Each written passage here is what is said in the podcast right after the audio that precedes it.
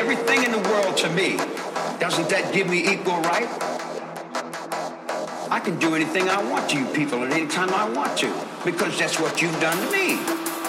Maybe I haven't done enough. I might be ashamed of that for not doing enough, for not giving enough, for not being more perceptive, for not being aware enough, for not understanding, for uh, being stupid.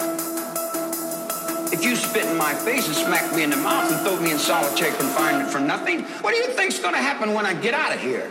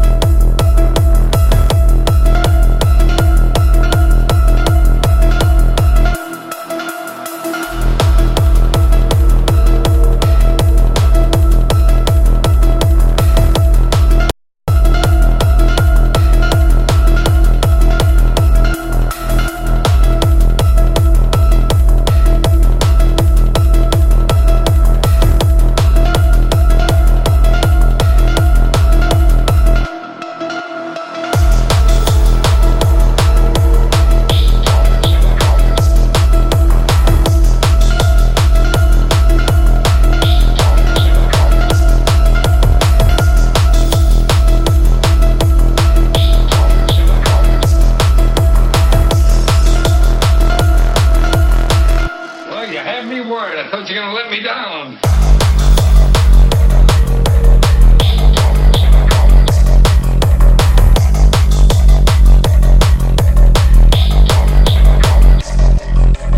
If I wanted to kill somebody, I'd take this book and beat you to death with it, and I wouldn't feel a thing.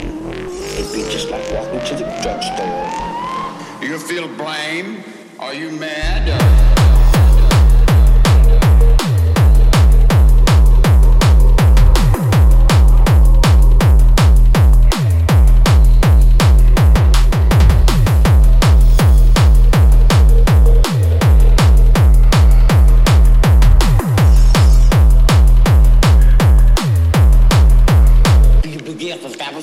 Bye.